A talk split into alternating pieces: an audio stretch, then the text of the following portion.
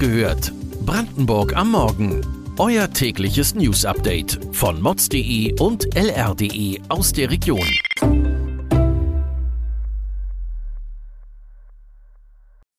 Guten Morgen an diesem 27. Oktober. AWO-Bezirksverbände tragen interne Machtkämpfe aus. Autodiebe machen auch vor Wohnmobilen keinen Halt. Europa-Universität in Frankfurt leidet unter Studentenschwund. Das und mehr erfahrt ihr heute bei Wach gehört, Brandenburgs Morgen-Podcast von mods.de und lr.de. Bereits seit September gibt es Streitigkeiten innerhalb des AWO-Bezirksverbandes Brandenburg-Ost. In dieser Woche wurde eine Einladung zu einer Bezirkskonferenz ausgesprochen. Bei dieser sollen sich die Mitglieder Ende November zusammenfinden. Allerdings dürfen nicht alle daran teilnehmen. Denn als Ende September zu einer Konferenz eingeladen wurde, wurden drei von sechs Kreisverbänden suspendiert.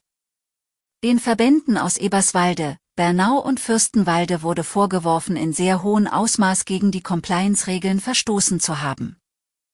Seitdem gab es immer mehr Vorwürfe. Es geht um mögliches Steuervergehen und Bevorteilung von Verwandten innerhalb des Betriebes. Der Bundesverband prüft aktuell diese Anschuldigungen. Wurde euch schon mal ein Auto gestohlen? Der klassische Pkw ist manchen Dieben scheinbar zu klein. Sie wagen sich an die größeren Kaliber und entwenden Wohnmobile. Das ist auch in Brandenburg nichts Ungewöhnliches. Unser Bundesland hat es auf Platz 4 der deutschlandweiten Hotspots für Wohnmobildiebstähle geschafft. Besonders das Berliner Umland ist betroffen. Wenn die Wohnmobile wiedergefunden werden, dann in der Grenzregion zu Polen. In sozialen Netzwerken wie Facebook gibt es eigene Gruppen, in denen Camper ihre gestohlenen Fahrzeuge melden können und andere bitten, die Augen offen zu halten. Denn längst nicht alle geklauten Wohnmobile landen in Osteuropa. Einige werden mit gefälschten Papieren in Deutschland gebraucht zum Kauf angeboten. Wenn ihr euer Fahrzeug diebstahlsicher machen wollt, dann lohnen sich die altbewährten professionellen Alarmanlagen und GPS-Ortungsmöglichkeiten. Von steigenden Zahlen bei Diebstahl zu sinkenden Zahlen an Studenten. Die Europa-Universität Viadrina in Frankfurt ist besorgt. Denn es gibt einen klaren Negativtrend, was die Anzahl der eingeschriebenen Studenten angeht. Aktuell sind an der Hochschule etwa 1000 weniger Studenten eingeschrieben als noch vor zwei Jahren.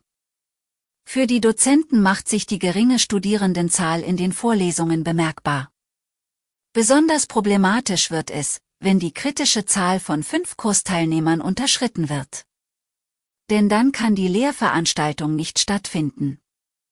Dann wiederum gelte das Lehrdeputat als nicht erfüllt, erklärt ein Dozent, und die versäumte Veranstaltung müsse im Normalfall in einem späteren Semester nachgeholt werden. Die Viadrina versucht, mit kostspieligen Marketingkampagnen mehr neue Studierwillige nach Frankfurt zu ziehen. Ein typisches Fortbewegungsmittel von Studenten sind die öffentlichen Verkehrsmittel. Doch wer diese nutzt, kann leicht einmal zu spät zur Vorlesung kommen. Ab Mitte November ist die Bahnstrecke zwischen Frankfurt und Eisenhüttenstadt bis zum Fahrplanwechsel der Linie RE1 am 11. Dezember gesperrt. Grund dafür sind Bauarbeiten am Haltepunkt in Wiesenau. Auch auf den S-Bahn-Linien 1 und 8 kommt es zu Einschränkungen. Am Wochenende müsst ihr euch auf der Bahnstrecke zwischen Berliner Stadtgrenze und Oranienburg auf Ersatzverkehr und längere Fahrzeiten einstellen. Genauere Informationen zu den Fahrplanänderungen und Ausfällen der S-Bahnen findet ihr auf mods.de.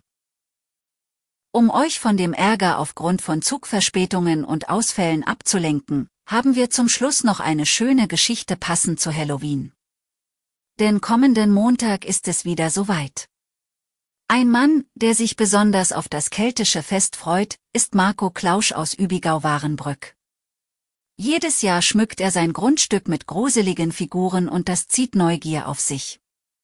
Der 48-Jährige war früher bekennender Grufti. Seine kleine Tochter hat ihn schließlich dazu gebracht, seine alte Leidenschaft wieder aufleben zu lassen. Ob das Grab von Frankenstein oder die Hexe Baba Yaga, Marco Klausch baut alle seine Figuren selbst und erfreut damit seine Familie, aber auch alle, die an seinem Haus vorbeikommen. Manche reisen sogar extra von außerhalb an, um seine Kreationen zu bewundern. Weitere Details und Hintergründe zu den heutigen Nachrichten lest ihr auf mods.de und lr.de. Wir versorgen euch jeden Tag mit frischen Informationen aus der Region. Am Freitagmorgen hört ihr wieder die nächste Folge Wach gehört, Brandenburg am Morgen. Kommt gut in den Tag.